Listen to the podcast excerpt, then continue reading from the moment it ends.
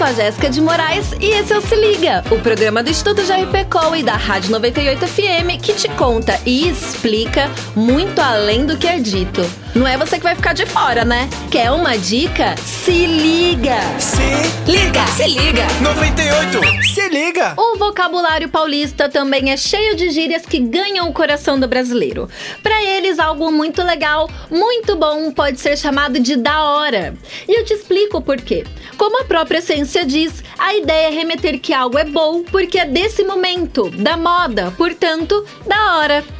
As gírias nascem em pequenos grupos e se tornam populares conforme outros grupos vão aderindo a elas. Nesse momento, entra a força da comunicação que reproduz algumas dessas falas em veículos como rádio e a televisão, fazendo com que mais pessoas tomem conhecimento e optem em usá-las ou não em seu dia a dia. Por outro lado, as gírias também podem cair no esquecimento, e para isso, basta as pessoas pararem de reproduzi-las. Mas e aí?